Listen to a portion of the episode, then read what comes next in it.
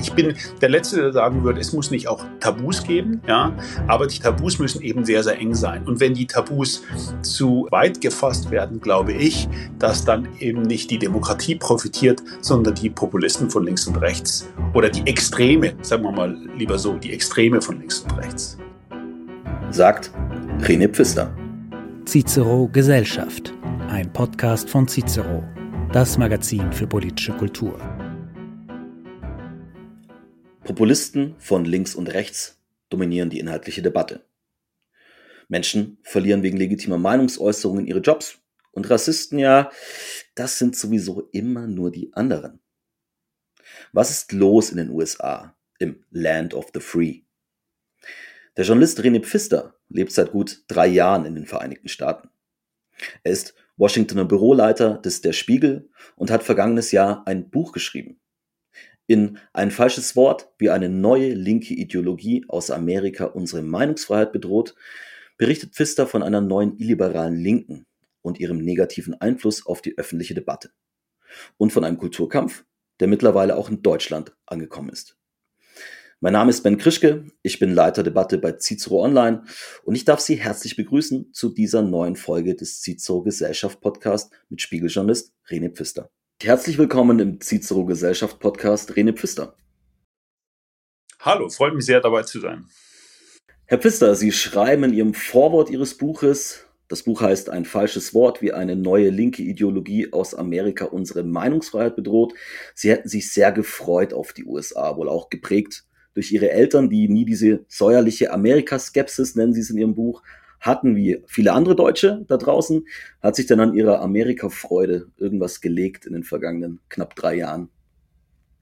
Ach naja, wenn man ein Land äh, näher kennenlernt äh, und da so lange lebt, auch mit den Kindern lebt, dann sieht man natürlich auch die negativen Seiten. Aber also jetzt, wenn Sie mich fragen, äh, sind Sie noch gerne in den USA? Absolut. Also ich genieße das ja sehr.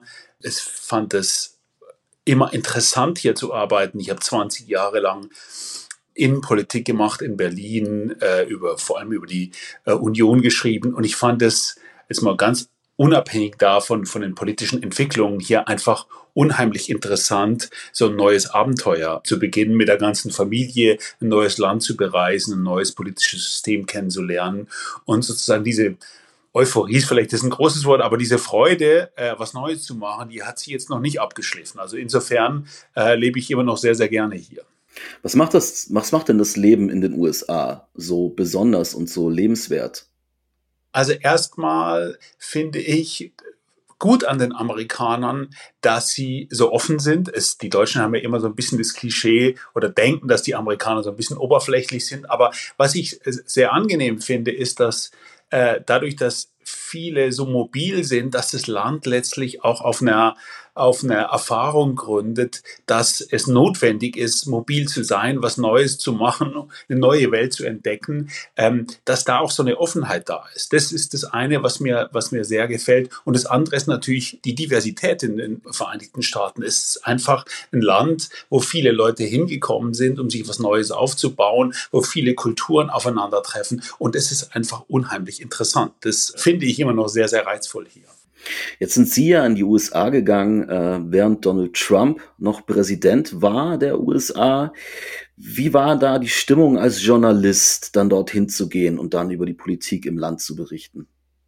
Also ich habe das ja ein bisschen in meinem Buch beschrieben. Ich fand, das fand ich vielleicht sozusagen die große Diskrepanz, die ich hier erlebt habe. Also wir sind in einem Vorort von äh, Washington ähm, haben wir ein Haus gemietet mit meiner Familie. Unsere Nachbarn sind wirklich, haben uns mit einer unheimlichen Herzlichkeit aufgenommen. Auch unsere Kinder wurden mit einer großen Herzlichkeit in der Schule aufgenommen, wo es auch so eine sozusagen auch so eine Tradition gibt, gerade in so, einem, in so einer Stadt wie Washington, wo es viele gibt, die von außen kommen, dass man auch Kinder in die Schule ganz schnell integriert, die nicht Englisch können. Ja. Und es war eben eine große Diskrepanz, wenn man zu diesen Trump-Rallies äh, fuhr, wo die Stimmung doch oft sehr, sehr feindselig war. Ja. Und ähm, gerade gegenüber Journalisten.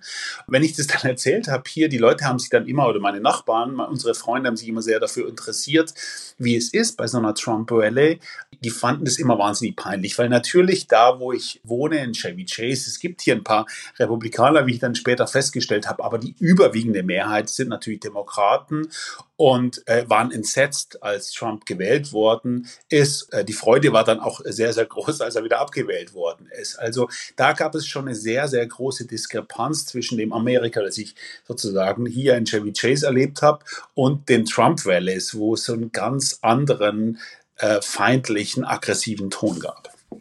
Jetzt wäre es ja naheliegend gewesen zu sagen, ich bin als Spiegelredakteur ich glaube, man tut jetzt im Spiegel nichts Unrechtes, wenn man sagt, eher linksliberal ausgerichtet, gehe ich in die USA mitten in dieser Trump-Zeit und jetzt schreibe ich mal ein Buch darüber, wie schrecklich doch alles ist unter Trump und diese ganzen schlimmen Trump-Wähler. Sie haben sich für das Gegenteil, kann man fast sagen, oder mehr oder weniger entschieden. Sie haben sich dafür entschieden, ein Buch zu schreiben über die, ja, wie nennen wir es eigentlich, autoritäre Linke? Ich würde sagen, die illiberale Linke, ja nennen wir es die illiberale Linke. Es, es schweben ja so einige Begriffe durch die Gegend. Wokeness wäre ein anderer Begriff vielleicht. Anlass, warum Sie dieses Buch geschrieben haben oder zumindest vielleicht eine kleine oder größere Initialzündung war eine Begegnung mit einem österreichischen Freund. Sie saßen zusammen und der hat eine kleine Anekdote aus der Schule seines Sohnes erzählt. Ich kenne die, manch Zuhörer kennt sie vielleicht nicht, vielleicht würden Sie die kurz erzählen. Ja, also wir saßen da, ähm, äh, guckten unseren Söhnen zu beim Fußballtraining und mein Freund erzählte mir eben, dass sein Sohn in der Schule gesagt habe, dass er nichts dafür befinde, wenn Weiße Dreadlocks tragen und ist dafür zurechtgewiesen worden in der Schule. Und mein Freund hat es eben sehr aufgeregt, weil er findet, dass natürlich Weiße auch äh, Dreadlocks tragen dürfen. Aber in den USA, und diese Diskussion ist ja auch schon nach Europa geschwappt, gibt es eben eine große Debatte darüber, ob das Cultural Appropriation ist, also ob man sich eine fremde Kultur aneignet. Und ich fand auch, dass das wirklich ein Beispiel ist, das, das absurd ist, weil natürlich sind Dreadlocks auch Teil der afroamerikanischen Kultur, aber sie sind auch Teil ganz vieler anderer Kulturen. Und zu sagen, man, man eignet sich eine fremde Kultur an, wenn man Dreadlocks trägt, als Weißer finde ich ein absurdes Argument. Ich bin immer offen für das Argument, dass es meistens äh, furchtbar aussieht, wenn weiße Dreadlocks tragen, ja. Aber ich finde es absurd zu sagen, dass das Cultural Appropriation ist. Das war nur eine kleine Beobachtung natürlich, aber äh, ich habe das äh, verwendet in einem Vorwort um zu erklären, warum ich überhaupt auf die Idee gekommen bin, dieses Buch zu schreiben. Und natürlich ein Einwand war, den man ja auch berechtigterweise machen kann, warum schreibst du ein Buch über Amerika, über die Gefahr für die Meinungsfreiheit, auch für die Demokratie von links, wenn doch Donald Trump die viel größere Gefahr ist. Und mein Argument ist eben, dass ich glaube, und das habe ich beobachtet auf meinen Reisen durch Amerika, auch wenn man sich sozusagen mit dem Land äh, stärker beschäftigt, dass ich glaube, dass diese illiberale Linke im Kern auch dazu beigetragen hat, dass Donald Trump äh, so stark geworden ist. Also ich glaube, dass durch die Akademisierung der Demokraten, letztlich durch die Verachtung der Demokraten für ihre alte Wählerschaft, die vor allem Arbeiter waren im Mittleren Westen, dass da eine Tür aufgemacht wurde für eine rechte populistische Bewegung, die dann durch Trump ins Weiße Haus gespült worden ist. Und ich glaube, das ist eine ganz, ganz große Gefahr. Also auf der politischen Ebene. Wir werden auch sicher noch drüber reden, was es für Gefahren insgesamt für die Meinungsfreiheit hat. Aber ich glaube, es ist eine Entwicklung, die dem politischen System insgesamt nicht gut tut. Und ich glaube, das ist auch eine Entwicklung, wo zumindest die Gefahr besteht, dass sie auch in Europa ankommt. Jetzt gab es ja, zitieren Sie auch in Ihrem Buch, ähm, diese ganz berühmte Rede von Hillary Clinton, wo sie die Menschen aus den Flyover States, die Trump-Wähler aus den Flyover States als Deplorables, also ich glaube Abgehängte wäre ungefähr die richtige Übersetzung, ähm, beschrieben hat. Jetzt ist ja erstmal die Beobachtung das eine. Warum aber gleich ein ganzes Buch zum Thema? Also es gibt mehrere Gründe. Ich glaube, ein entscheidender Grund, warum ich das Buch geschrieben habe, ist, dass wenn man sich Umfragen anguckt, man sieht, dass in vielen westlichen Gesellschaften, in Deutschland, in äh, Großbritannien, aber auch in den USA ungefähr 50 Prozent der Menschen sagen, sie könnten nicht mehr offen ihre Meinung artikulieren. Also wenn sie Themen anschneiden, die sehr umstritten sind, zum Beispiel Migration, da sie dann das Gefühl haben, es hätte für sie negative Konsequenzen, wenn sie da offen ihre Meinung sagen. Und es gibt hier, also gerade von progressiver Seite, das Argument, das dann vorgebracht wird, die sagen, das ist doch gut. Also es ist gut, wenn Leute letztlich Angst haben, ihre äh, Meinung kundzutun, die man auf äh, linker Seite möglicherweise als Ressentiment geladen wahrnimmt, weil dadurch wird der Diskurs gerechter, sensibler. Ich glaube, das ist ein falsches Argument, weil in der Demokratie es eben immer die Möglichkeit gibt, wenn man das Gefühl hat, man kann nicht mehr offen äh, diskutieren, dass es immer noch die Möglichkeit gibt, dass man auf anderem Wege seinen Unmut artikuliert, und zwar in der Wahlkabine. Und das ist in den USA natürlich ganz, ganz massiv passiert, also wie man an der Wahl von Trump gesehen hat. Und ich glaube, ähm, der Aufstieg der AfD in Deutschland hat auch im Wesentlichen damit zu tun, dass in der Migrationskrise nicht klar genug, auch nicht streitig genug von den, nennen wir sie jetzt mal, etablierten Parteien, die negativen Konsequenzen des Zuzugs von fast einer Million Menschen nach Deutschland äh, diskutiert worden ist. Also wenn man sich nochmal die Entwicklung anguckt, also vor 2015 war die AfD letztlich erledigt und es war dann der große Boost für die AfD. Und ich glaube, es muss möglich sein und es ist absolut existenziell für das Funktionieren der Demokratie, dass die Parteien des demokratischen Spektrums sozusagen auch den, den Diskurs abbilden und das aufnehmen, was in der Bevölkerung diskutiert wird. Ich bin der Letzte, der sagen würde, es muss nicht auch Tabus geben, ja, aber die Tabus müssen eben sehr, sehr eng sein. Und wenn die Tabus zu äh, weit gefasst werden, glaube ich, dass dann eben nicht die Demokratie profitiert, sondern die Populisten von links und rechts oder die Extreme, sagen wir mal lieber so, die Extreme von links und rechts. Was sind denn so drei, vier Facetten, wo Sie sagen würden, das sind so Grundeigenschaften dieser illiberalen Linken, die Sie auch beschreiben? Was sind so drei, vier Grundüberzeugungen vielleicht? Also ich, ich versuche das ja in meinem Buch ein bisschen herzuleiten, woher das kommt, diese illiberale Linke. Und ich glaube, der Kern ist folgendes. In den USA hat es in den 60er Jahren unheimliche Erfolge der Bürgerrechtsbewegung gegeben. Also äh, unter der Präsidentschaft von Lyndon B. Johnson wurde der Civil Rights Act zum Beispiel verabschiedet, der Fair Housing Act. Es wurde dafür gesorgt, dass diese ähm, enormen Einschränkungen für Schwarze bei äh, der Wahl, dass sie zurückgedrängt worden sind. Also die offene staatliche Diskriminierung wurde äh, stark zurückgedrängt. Die, die Jim Crow-Ära wurde beendet. So, und das ist erstmal ein großer Erfolg für die amerikanische Bürgerrechtsbewegung. Ähm, aber viele Aktivisten haben dann auf die Zahlen geguckt und haben gemerkt, dass es, obwohl die offene staatliche Diskriminierung zurückgedrängt worden ist, es äh, nicht gelungen ist, eine, eine, echte Gleichstellung zwischen schwarzen und weißen Amerikanern herzustellen. Es ist immer noch so. Die Vermögensverteilung ist krass ungleich. Es ist immer noch so, dass viel mehr schwarze Amerikaner im Gefängnis landen als weiße zum Beispiel.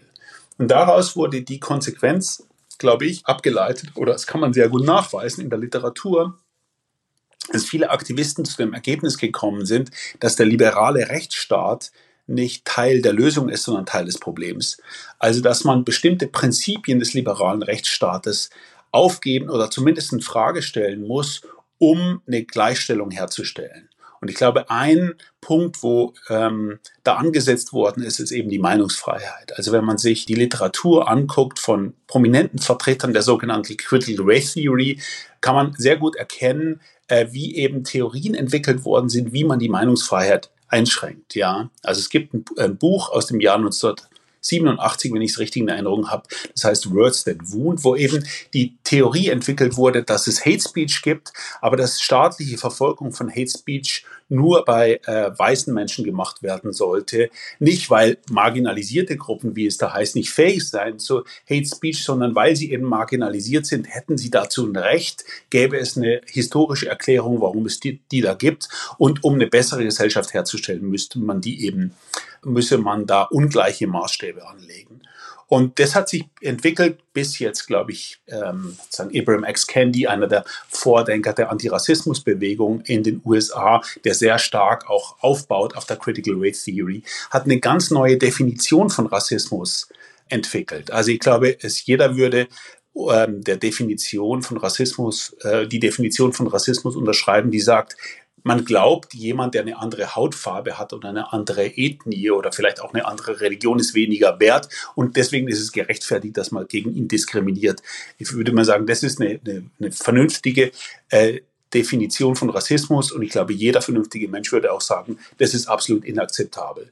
Aber Candy hat eine ganz neue Definition von Rassismus entwickelt, indem er sagt, also jeder Unterschied zwischen Ethnien ist notwendigerweise begründet im Rassismus. Und äh, jede andere äh, Erklärung ist unzulässig. Was ihn auch dazu gebracht hat, Barack Obama zum Beispiel vorzuwerfen, er sei ein Rassist, weil Barack Obama gesagt hat in der Wahlkampfrede, äh, im Jahr 2008 war es, glaube ich, äh, es gibt ein Problem in der schwarzen Community, weil überdurchschnittlich viele, ähm, überdurchschnittlich viele schwarze Männer ihre Familien ähm, verlassen, also ihre ähm, und dass das große schwerwiegende Folgen hat, sozioökonomische Folgen äh, für den Bildungserfolg der Kinder und so weiter.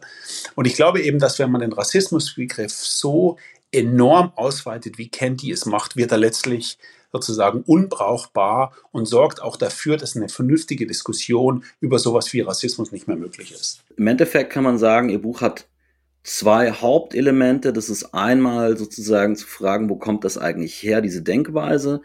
Eine andere Teil ist, wer wird davon betroffen und was macht das auch mit den Menschen, aber auch mit der Debattenkultur. Sie hatten gerade Words That Wound von der Juraprofessorin Mary J. Matsuda angesprochen. Das war das mit diesem Hate Speech Kriterienkatalog. Candy ist ja so, kann man, wenn ich das richtig verstanden habe, ist ja ein bisschen so der, der Oberguru so ein bisschen mittlerweile der liberalen Linken in den USA, oder? Ja, ich würde mal sagen, er ist auf jeden Fall letztlich der, der Vertreter, die, der absolut prominenteste Vertreter dieser neuen Antirassismus-Schule, ähm, die eben nichts mehr mit dem, in, aus meiner Sicht, mit dem Kampf gegen Rassismus zu tun hat, sondern letztlich die für sich in Anspruch nehmen, zu definieren, was ist Antirassismus und über dieses Instrument auch jeden zu denunzieren, der sich nicht dieser Ideologie anschließt. Also das, das Interessante an der Theorie von Candy ist ja, dass er sagt, es gibt keine neutrale Position. Es gibt nur Antirassisten und ich definiere, was Antirassismus ist. Also zum Beispiel auch jeder, der an, an, an, die, an den Kapitalismus glaubt oder an die Marktwirtschaft, kann kein Antirassist sein, weil in seiner Argumentation der Kapitalismus so eng verwoben ist mit dem Rassismus. Und wer also nicht mit meiner Argumentation an Bord ist, ist, ist automatisch ein Rassist.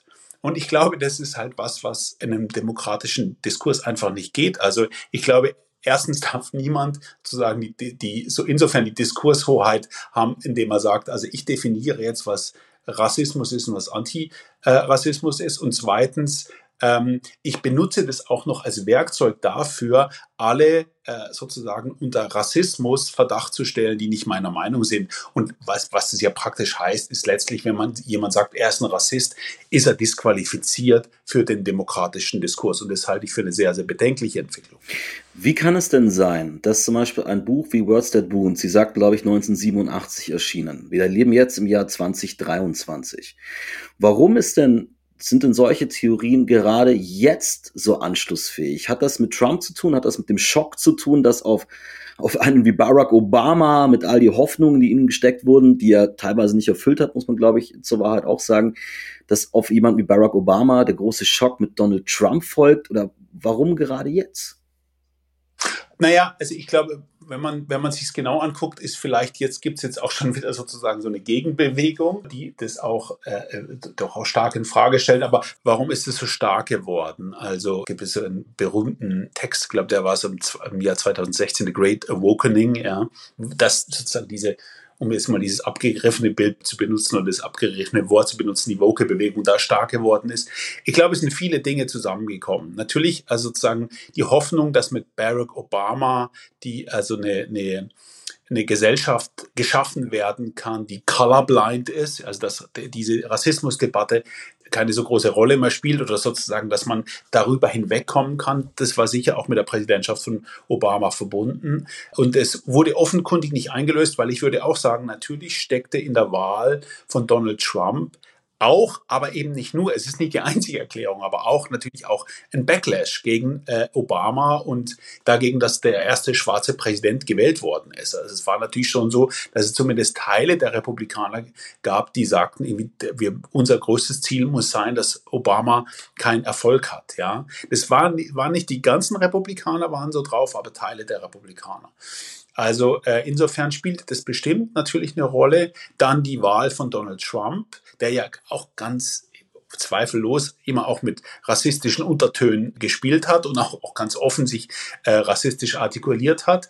Und dann war natürlich, glaube ich, in den USA der Mord an George Floyd im Sommer 2020 eine ganz, ganz äh, hat eine ganz, ganz große Rolle gespielt, dass diese Theorien, die ich in dem Buch beschreibe, nochmal sozusagen ganz stark nach vorne äh, gebracht worden sind. Ich glaube, auch eine Rolle spielt, dass dieses Woke, wenn Sie so wollen, auch sehr, sehr anschlussfähig ist für den amerikanischen Kapitalismus. Ja? Also insbesondere in den USA würde ich sagen, weil es gibt, es gibt Firmen die Möglichkeit, sich ein linkes Image zu geben, indem man ähm, sozusagen eine ganz diverse Werbung macht, indem man die Boards divers äh, besetzt, indem man eine Sprache nach außen benutzt, die signalisiert, sozusagen, wir haben den neuen Zeitgeist erfasst dass man sich ein linkes, letztlich progressives Image gibt und damit am Markt auch besser reüssieren kann. Jetzt würde ich sagen, dagegen ist erstmal gar nichts zu sagen, dass man jetzt diversere ähm, ähm, Aufsichtsräte hat oder äh, ein diverseres Management. Aber das Problem ist eben sozusagen, dass auf der einen Seite man sich somit ein linkes Image gibt, aber auf der anderen Seite sozusagen wirklich die Nachtzeiten des amerikanischen Kapitalismus dadurch auch weiter bestehen können, weil natürlich dieselben Firmen, die äh, mit aller Macht äh, Gewerkschaftsbeteiligung verhindern wollen, wie zum Beispiel Amazon oder die äh, Hungerlöhne zahlen wie McDonald's, versuchen sich auf der anderen Seite so ein vokes Image zu geben. Und ich glaube, das ist auch was, was dieser, dieser, dieser neuen linken Bewegung so viele Probleme eingebracht hat, weil ich glaube, viele echte, sozusagen linke traditionelle Linke, die an der Verteilungsfrage ein Interesse haben, sagen ja, ihr löst ja gar keine Probleme. Das, das echte Problem von, von, von den Menschen in Amerika ist doch, dass sie keine vernünftige Krankenversicherung haben, dass, sie, äh, dass ihnen nicht genug gezahlt wird. All das wird gar nicht adressiert. Und äh, was letztlich gemacht wird, ist nicht viel mehr als Symbolpolitik, indem man eine, eine, eine diversere Werbung schaltet oder äh, ein paar Frauen im Management einstellt. Was, wo ich immer sagen würde, das ist auch richtig, aber es ist nicht der, die, sozusagen die Kernfrage des linken traditionellen Projektes. Ja. Gibt es denn genug klassische Linke, die dagegen rebellieren? Man könnte ja jetzt sogar so weit gehen und die Frage stellen, ob wir hier überhaupt von einer linken Gruppe sprechen, die ja offensichtlich mit Arbeiterrechten beispielsweise, mit Gewerkschaften, mit anderen Themen gar nichts am Hut haben. Sie sprachen gerade kurz von der Gegenbewegung. Was passiert da? Naja, ich würde schon sagen, es, wenn, wenn Sie jetzt zum Beispiel Bernie Sanders angucken in den Vereinigten Staaten, Bernie Sanders war immer jemand, der für den diese Themen, also wie viel muss ich zahlen, wenn ich zur Uni gehe? Wie sieht eine vernünftige Krankenversicherung aus? Zahlen wir einen vernünftigen Mindestlohn? Für den stand es immer im Zentrum.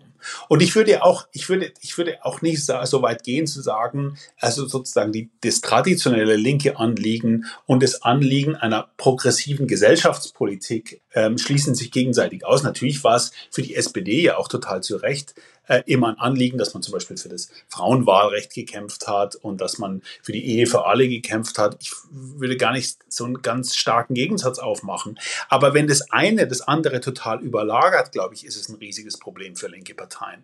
Also wenn, um es jetzt mal sozusagen runterzubrechen auf die, auf die USA, wenn ein, ein Arbeiter im mittleren Westen seinen Job verliert, ja, weil sein, weil sein Arbeitsplatz nach äh, China verschifft wird und ähm, äh, Hillary Clinton ähm, erzählt ihm auch noch, also, oder die Partei erzählt ihm auch noch, letztlich, du bist ein privilegierter Typ, weil du bist weiß, dann zeigt er natürlich den Demokraten den Vogel. Und ich glaube, es ist ein bisschen überspitzt formuliert, aber ich glaube, das ist, was im Grunde in den USA passiert ist, dass, dass die, dass äh, weite Teile der traditionellen Wählerschaft der Demokraten das Gefühl gehabt haben, ihre Kernanliegen werden von den Demokraten gar nicht mehr äh, äh, in Washington gar nicht mehr adressiert. Es ist letztlich ein elitärer Haufen geworden. Und davon hat Donald Trump natürlich enorm, hat nicht nur davon profitiert, sondern er hat natürlich auf diesem Punkt immer wieder, äh, hat immer wieder rumgeritten auf eine sehr populistische Art und Weise. Aber so ist Politik und es hat funktioniert. Was ich interessant finde an dieser Sache, und da das, das beobachte ich auch in Deutschland, wenn ich mir die deutsche Parteienlandschaft anschaue. Sie sagten ja gerade, Sie haben ja, waren ja ganz lange Jahre auch äh, quasi Innenpolitik haben Sie gemacht. Ich kann nachvollziehen, dass ein Unternehmen wie Amazon beispielsweise da versucht, irgendwie drauf aufzuspringen, um von irgendwelchen Dingen abzulenken, die jetzt nicht recht sind in der, in der Außenwahrnehmung. Ich kann nachvollziehen, dass Leute wie Candy beispielsweise ähm, solche Bücher schreiben oder solche Vorträge halten, weil sie profitieren ja daraus. Also Candy ist ja auch ein reicher Mann geworden dadurch. Was ich aber nicht verstehe, und das verstehe ich auch in Deutschland nicht, das sieht man in Deutschland gerade bei den linken Parteien, dass je mehr sich diese linken Parteien öffnen für diese, nennen wir sie, identitätspolitische Ansätze, desto weniger tun sie sich ja einen Gefallen, weil die Wähler ja eher gehen, weil sie ihre Stammwählerschaft verschrecken. Und ich frage mich immer, schon allein aus politstrategischer Perspektive, warum macht man den Quatsch denn dann überhaupt mit, wenn man sozusagen selber eigentlich, vielleicht bis auf das Gefühl zu den Guten zu gehören, für die Partei eigentlich gar keinen positiven Effekt hat?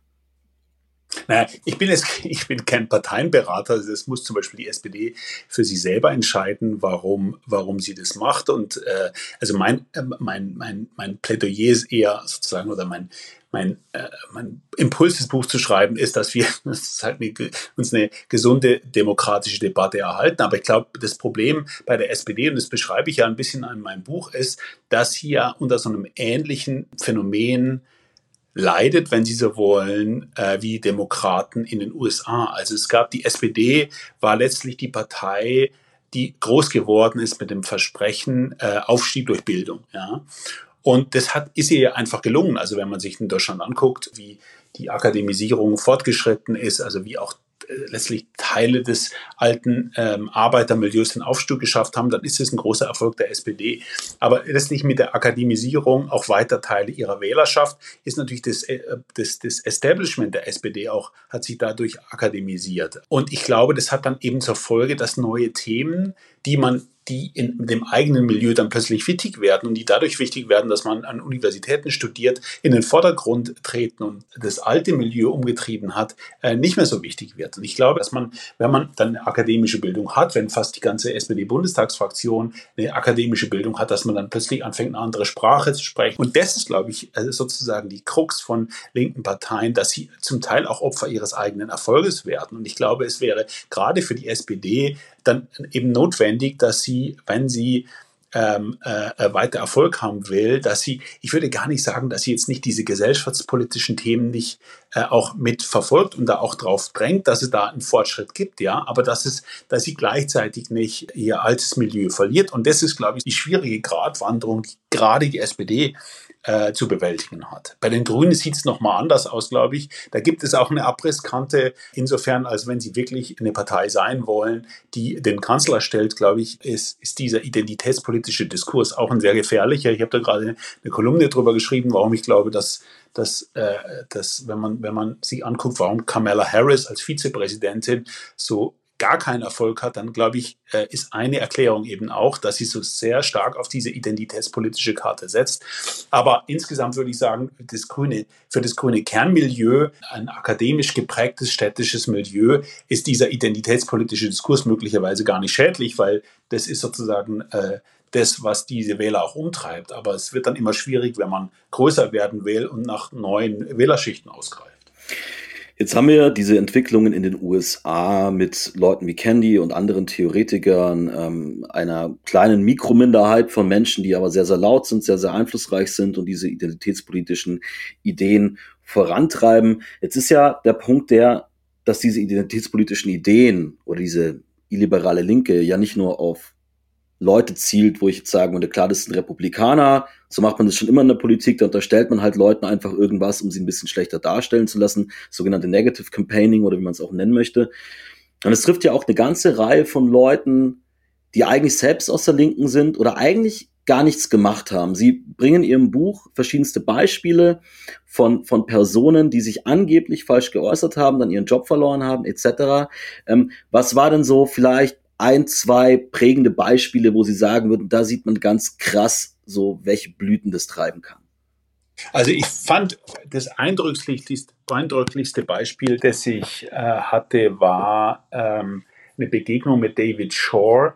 Das waren oder ist immer noch ein, äh, ein, ein Datenanalyst, ein junger Mann, äh, als ich ihn getroffen habe im Jahr 2021, war er Ende 20, war schon sozusagen ein Veteran der ähm, amerikanischen Politberatungsszene, hat äh, Barack Obama bei seiner Wiederwahl geholfen und David Shaw, dessen Spezialität es ist, das muss man vielleicht sagen, um es zu verstehen, ist die Tiefenanalyse von Umfragedaten. Also er ist ein, letztlich so ein Guru für, also wie muss ich Wähler ansprechen, was treibt die Wähler um und in, in der Funktion war er auch äh, tätig für die Wiederwahlkampagne von Barack Obama. Und dieser David Shaw hat wenige Tage nach dem Mord an George Floyd als viele amerikanische äh, Städte schon geschüttelt worden sind von auch gewalttätigen Unruhen, einen Tweet abgesetzt. Und dieser Tweet war eigentlich was für Nerds. Ja? Der, in dem Tweet stand, Leute, passt auf, es gibt Studien, die zeigen, dass Richard Nixon 1968 gewählt worden ist, weil er sich nach den Unruhen, nach dem Mord an Martin Luther King als jemand präsentieren könnte, der für Law and Order sorgt. Und hätte er das nicht machen können, hätte er möglicherweise, oder es gibt eine Studie von einem schwarzen Princeton-Akademiker, der nachweist, dass äh, hätte es diese Unruhe nicht gegeben, dass dann Nixon die Wahl verloren hätte. Und sein, sein Petitum war und sein Argument war, es kann sein, dass Donald Trump von diesen Unruhen in den amerikanischen Städten profitiert. Dass er sich wie Nixon damals als Law and Order Präsident präsentieren kann und das Ergebnis von diesen äh, Demonstrationen, auch von diesen Ausschreitungen, wie immer man dazu steht, sein kann, dass Donald Trump wiedergewählt wird. Und ich fand es ein total vernünftiges Argument, zu sagen, Leute, passt auf, also unser Interesse muss doch sein, dass Donald Trump nicht wiedergewählt wird. Ja. Aber dieser Tweet hat dafür gesorgt, dass es eine Aufregung auf Twitter gab, wie immer in solchen Fällen, dass Aktivisten gesagt haben, also David Shaw ist einer, der versucht, hm, die Legitimität der Black Lives Matter Bewegung in Frage zu stellen. So jemand kann nicht mehr zu uns gehören. Und in diese Empörungstweets wurde auch der Arbeitgeber von Shaw mit einbezogen und am Ende hat Shaw seinen Job verloren. Und ich fand es wirklich ein, äh, ein besonders gutes Beispiel, um es auch nochmal dieses andere etwas äh, überstrapazierte Wort zu benutzen von Cancel Culture. Ja, weil ich fand, man konnte daran gut sehen, dass es eben gar nicht darum ging, äh, auf die Argumente von Shaw einzugehen, die ja absolut vernünftig waren, sondern es einfach darum ging, jemanden aus dem Diskurs herauszudrängen, dessen Argumente man nicht teilt. Und das ist, glaube ich, sozusagen der Kern von Cancel Culture. Ich kenne äh, das Argument von vielen Linken, die sagen, Cancel Culture existiert doch gar nicht oder äh, das ist äh, ein total überdehnter Begriff, was insofern stimmt, als dass für viele Republikaner ähm, schon die Abwahl von Donald Trump Cancel Culture war. Aber ich glaube, der Kern des Arguments, dass Cancel Culture existiert, ist eben, dass es, wenn man sich diese Fälle anguckt, es eben nie darum geht, äh, mit jemandem in der Sache zu streiten, sondern dass es immer darum geht, letztlich eine öffentliche Empörung zu orchestrieren, damit jemand äh, seine Sprecherposition, seine herausgehobene oder vielleicht auch seinen Job verliert. Und das ist das Gefährliche daran. Und glaube ich, da ist wiederum der Bogen zum Anfang unseres Gesprächs, dass viele Leute das eben erkennen, dass, dass man sich, wenn man eine, eine Meinung äußert, die in einem bestimmten Milieu nicht passt, dass dann der Versuch gemacht wird, einen aus dem Diskurs auszuschließen. Das ist ja so, die, die, die konkreten Beispiele sind ja auch das eine. Das andere ist ja aber auch sozusagen diese Drohkulisse, die dann aufgebaut wird, weil an einzelnen Personen ein Exempel statuiert wurde, dass es zu vielen Fällen von Cancel Culture ja unter Umständen gar nicht erst kommt, weil sich die Menschen gar nicht mehr trauen, einfach zu sagen, was sie denken. Also inwiefern sprechen wir hier jetzt von einer Reihe von Einzelfällen, die es gibt, oder wie, inwiefern geht es hier wirklich schon um einen Trend, um eine Stimmung, um eine Atmosphäre, wo Leute wirklich Angst haben, ihre Meinung zu sagen? Also ich glaube, dass das eben eine große Rolle spielt. Das stimmt natürlich. Also jetzt jemand wie ich, also kann ich gecancelt werden? Nee, das, also ich habe ein, ein, ein Spiegelbuch äh, geschrieben.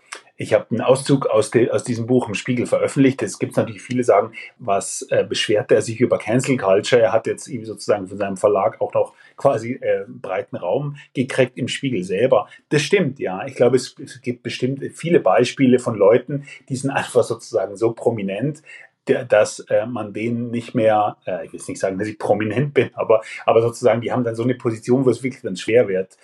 Aber auf der anderen Seite ist es eben so, dass wenn Leute, die gerade im Beruf anfangen, sei es in den, an Universitäten oder in den Medien, dass man natürlich dann auch immer eine Überlegung besteht, ja, also wie sehr ecke ich an? Gibt es bestimmte Dinge, die behalte ich lieber für mich?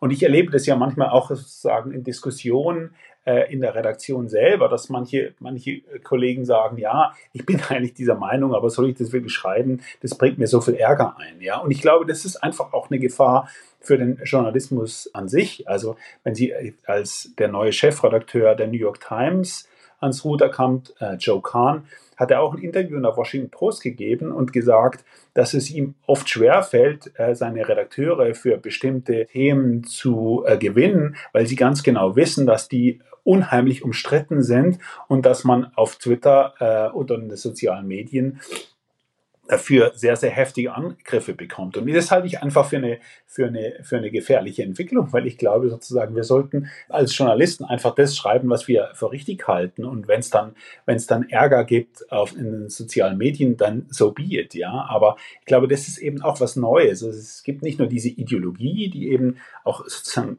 entwickelt wurde, um bestimmte Meinungen aus dem Diskurs rauszudrängen. Es verbindet sich eben, eben noch mit dieser Empörungskultur in den sozialen Medien. Und das ist was, was ich einfach für, eine, für, für den demokratischen Diskurs ungesunde Entwicklung halte. Sie hatten gerade schon die New York Times angesprochen. Ähm, das ist, glaube ich, was, wo ich, weil ich ja selbst nicht in den USA lebe und sozusagen ja dort nicht diese Debatten am eigenen Leib erfahren muss. Aber was mich schon schockiert, ist diese Entwicklung der New York Times in den vergangenen Jahren. Es gab dort diverse Fälle von, von Leuten, die von intern, ja, also nicht quasi Druck von außen, sondern von intern, von einer jüngeren Generation von Leuten mehr oder weniger rausgemobbt wurden. Es gibt einen Fall, äh, dem zeichnen sie in dem Buch aus, auch als Wegscheide in der Geschichte des liberalen Journalismus. Das ist der Fall James Bennett. Lassen Sie uns doch vielleicht da nochmal kurz exerzieren, was sozusagen diese illiberale Tendenz auch für den freien Journalismus bedeutet. Also äh, um jetzt vielleicht auf die New York Times zu kommen, dieser Fall James Bennett war folgender. James Bennett war der Meinungschef der New York Times in der New York Times wurde, es war glaube ich auch im Sommer 2020, natürlich war es im Sommer 2020, äh, die haben einen, einen, Meinungsbeitrag eines republikanischen Senators veröffentlicht, der gesagt hat, man müsse die Nationalgarde in die, in die Städte schicken, das Militär in die Städte schicken, um diese gewaltsamen Proteste zu beenden. Da kann man jetzt so oder so drüber denken. Man kann sagen, dieser, dieser Senator ist ein, ist ein populistischer Hitzkopf. Was veröffentlicht ihr äh, diesen Kommentar? Aber er hat eine Meinung kundgetan, die damals von ungefähr der Hälfte der Amerikaner auch geteilt wurde. Und nachdem dieser äh, Artikel veröffentlicht worden ist, äh, gab es einen großen Aufruhr in der New York Times. Man hätte diesen Text niemals veröffentlichen dürfen. Dass dieser Text würde das Leben von schwarzen Reportern äh, gefährden, weil wenn man das Militär in die amerikanischen Innenstädte schickt, dann äh, wird die Gewalt noch größer werden und die könnten dann sozusagen diesem, dieser Gewalt zum Opfer fallen. Und ich halte es eben für ein ganz erstens mal ganz schwieriges Argument, weil mit dem Argument kann man natürlich jede, sozusagen jedes, jedes, jeden Militäreinsatz, jeden amerikanischen Militäreinsatz müsste man dann ablehnen, weil natürlich, wenn Journalisten dann darüber berichten, bringen sie sich in Gefahr. Das ist das eine. Und das andere ist eben, dass es nicht nur eine Diskussion gegeben hat, ob das richtig oder falsch war, diesen, diesen Text zu veröffentlichen, sondern der Druck wurde so groß, dass Bennett am Ende seinen Job verloren hat. Und ich glaube, das war natürlich, und so wurde es ja dann auch gefeiert und letztlich auch äh, sozusagen von den, von den Befürwortern oder den Kritikern dieses Textes äh, äh, dargestellt, dass man da auch mal gezeigt hat, welche Macht man hat. Und letztlich wurde ein Bennett ein Exempel statuiert. Also, dass jemand, der einen, einen, einen strittigen Beitrag in der New York Times veröffentlicht hat, dass der am Ende seinen Job verloren hat. Ja. Und das glaube ich schon, dass das sozusagen von vielen so wahrgenommen wurde, ist, dass hier ein Exempel statuiert werden sollte. Das war schon so. Auf der anderen Seite muss man jetzt mal der Verhältnis halber sagen, ich habe viel Kritisches über die New York Times äh, geschrieben, aber ich glaube, da tut sich auch schon was. Also das ist vielleicht auch irgendwie eine ermutigende Entwicklung. Also in der Folge, man, man, man hat, hätte ja gedacht, dass die Meinungsseiten der New York Times äh, dann irgendwie ganz eintönig werden nach dem Abgang von James Bennett. Aber ich glaube, die New York Times hat schon erkannt, dass da auch was schiefgelaufen ist. Sie haben im, im, im nach, danach, also nach dem Rauswurf von Bennett, ähm, viele Leute äh, in die, auf die Meinungsseiten geholt, die nicht Vogue sind, um es wieder mal dieses Wort zu benutzen, sondern sie haben zum Beispiel John McWhorter, äh, ein Linguist von der Columbia University, der sehr, sehr kritisch ist dieser Bewegung gegenüber, der darüber auch ein Buch geschrieben hat, oder als Op-Ed-Kolumnist äh, verpflichtet David French zuletzt. Und was er auch Schlagzeilen gemacht hat, war, dass Joe Kahn oder die, die, die Chefredaktion der New York Times sehr, sehr entschieden dagegen vorgegangen ist, als es kürzlich Kritik gab an der Transgender-Berichterstattung der New York Times. Da haben Aktivisten gesagt, es würde Transleben äh, äh, gefährden, wenn man, wenn man da äh, zu viele ähm, Zweifel daran weckt in der Berichterstattung, ob schon frühe Eingriffe, zum Beispiel bei Kindern mit Hormonbehandlung, ob das der richtige Weg ist, also ob die sogenannte Gender Affirming Care der richtige Weg ist. Da hat die, die Chefredaktion der New York Times ganz, ganz klar gesagt, also wir sind, stehen für eine nuancierte Berichterstattung. Wir werden auch die sozusagen die kritischen Seiten dieser Bewegung beleuchten. Und das wurde auch von vielen so verstanden, dass man jetzt eben diesem, dieser Form von Aktivismus nicht mehr einfach nur nachgibt, sondern dass man zu seinen journalistischen Prinzipien steht. Sie schreiben in dem Buch nichtsdestotrotz den Satz, in manchen amerikanischen Medienhäusern gibt es inzwischen einen Hang zur Radikalisierung, den man sonst nur von Sekten kennt. Meinen Sie mit dieser positiven Entwicklung auch, dass sie sich manche wieder wegentwickeln von der Sekte zurück zu einem normalen Medienhaus? Also ich, also ich habe jetzt nur sozusagen, die New York Times ist da echt mal sozusagen das, das, das, das, ähm, sozusagen das prägendste Beispiel, weil natürlich wir alle drauf gucken und ich glaube, da gibt es wirklich in der Tat erfreuliche Entwicklungen. Also es gibt auch ganz anders. Also das Beispiel, das Sie jetzt gebracht haben, das war ein besonders krasses Beispiel, fand ich, weil mit dem Satz habe ich eingeleitet, den Fall von der ehemaligen äh, Chefredakteurin von Teen Vogue oder der geplanten Chefredakteurin von Teen Vogue. Das ist eine äh, schwarze junge Frau, sollte Chefredakteurin von Teen Vogue werden, die wirklich alle Credentials mitbringt, um auch sozusagen so eine diverse äh, ähm, ähm, äh, Redaktion anzuführen. Sie kam aus einfachen Verhältnissen, war eine schwarze Frau, sollte diese Redaktion übernehmen. Dann kam eben raus, es kam gar nicht raus, sondern sie hatte das schon längst zugegeben und sich auch dafür entschuldigt, dass sie sich herablassend gegenüber ähm, asiatischstämmigen Amerikanern geäußert hätte als Teenager. Ja. Und dafür hatte sie sich äh, schon entschuldigt. Und äh, nichtsdestotrotz sind diese alten Tweets, die schon gelöscht worden sind, sind wieder äh, aufgetaucht.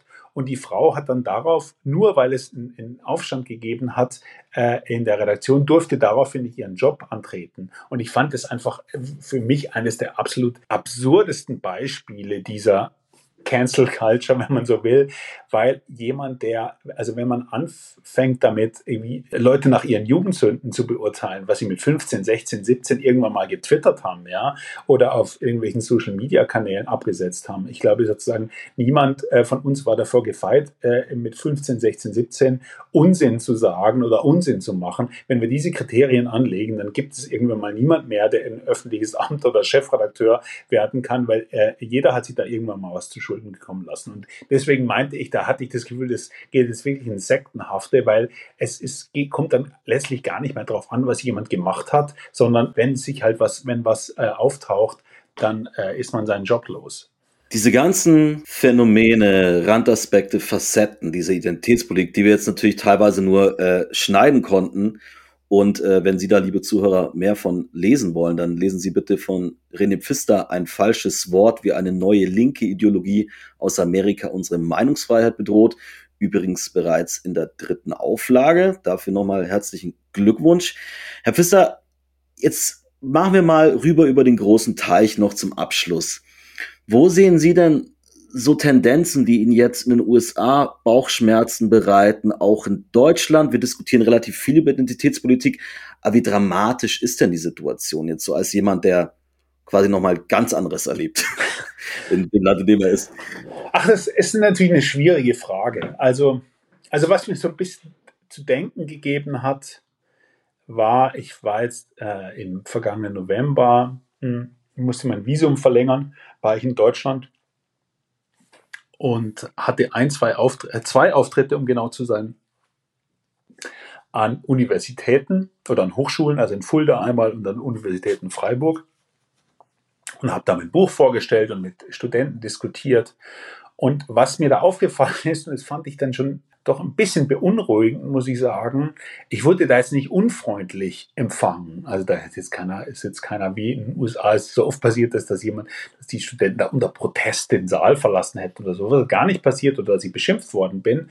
Aber das, das, das Interessante für mich war, dass die Studenten, zumindest diejenigen, die sich zu Wort gemeldet haben, alle letztlich der Meinung waren, dass ich, ich sage es jetzt mal so salopp, dass ich auf dem falschen Dampfer bin, dass meine Kritik an dieser illiberalen Linken falsch ist, dass das ein Instrument ist, um Fortschritt zu erreichen.